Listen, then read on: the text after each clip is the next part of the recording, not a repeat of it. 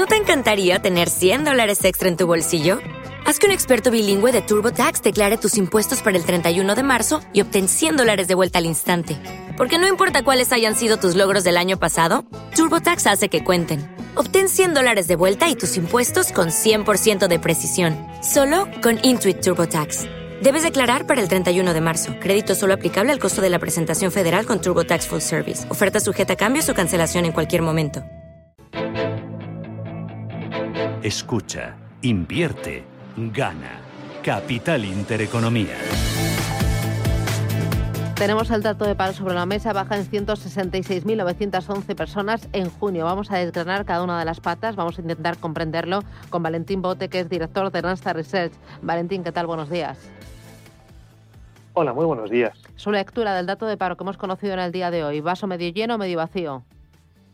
Bueno, yo creo que en este caso vamos a hablar de medio lleno porque hemos tenido pues un muy buen dato de afiliación a la seguridad social y de eh, descenso del paro. es un mes donde habitualmente siempre esperamos ver crecimientos del empleo y bajadas del paro por la dinamización de actividades estacionales vinculadas al turismo. Y en este caso, pues la mejora en la campaña de vacunación nos ha permitido ver cómo se consolidan estas cifras en el mes de mayo, de junio, que ya se habían producido en el mes de mayo. Entonces, estos 233.000 afiliados más y este descenso del paro de 166.000 personas, pues resultan ser los mejores datos en un mes de junio de la serie histórica. Aún así, pues lógicamente, pues el vaso no lo tenemos totalmente lleno, porque tenemos que tener en cuenta que hay todavía casi 448.000 personas en ERTE y que en términos de eh, comparación con el momento previo a la crisis, tenemos todavía un aumento del paro registrado. Si comparamos con febrero de 2020, pues de 360.000 personas más. Entonces, pues no podemos verlo medio lleno. ¿no? Totalmente lleno. Ya.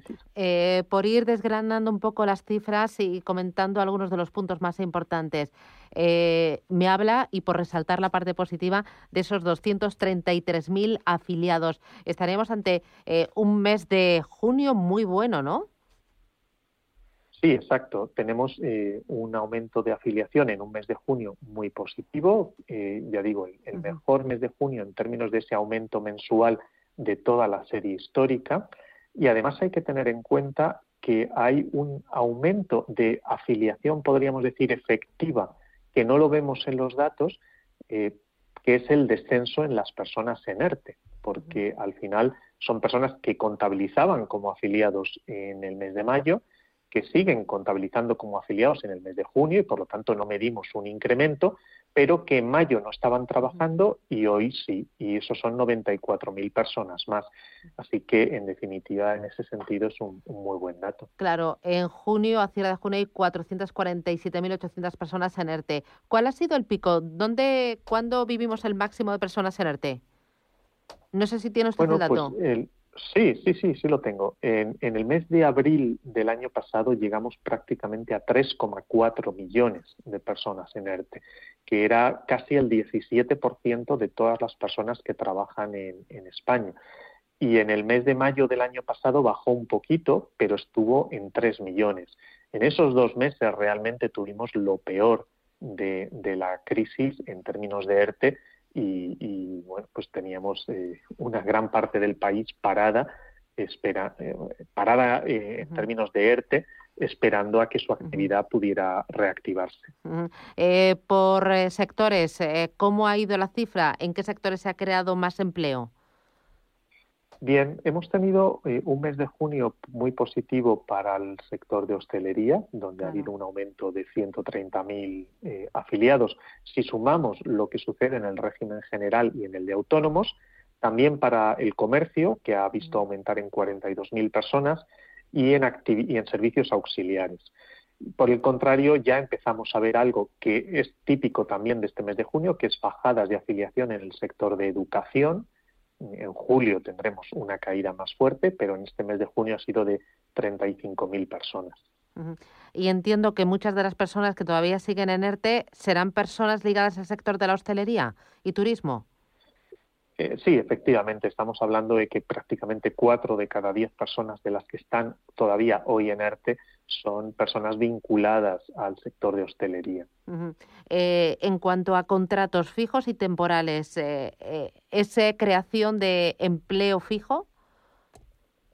Bueno, hemos tenido un dato de contratación indefinida en el mes de junio positivo de 172.000 contratos Mm, por supuesto, mucho mayor que junio del año pasado, pero lo interesante es que es un valor que se sitúa prácticamente al mismo nivel que en 2019, que en el escenario precrisis. Por lo tanto, ahí parece que la cosa tiene buena pinta.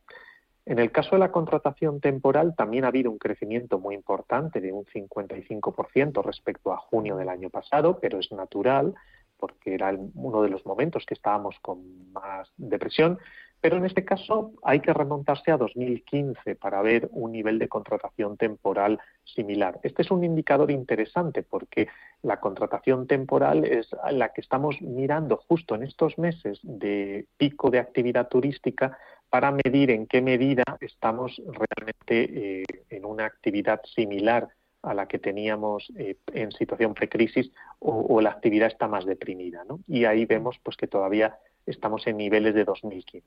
Muy bien. Pues Valentín Bote, director de Rasta Reserve, gracias por la lectura del dato y que tenga un buen día. Ha sido un placer. Un placer. Gracias.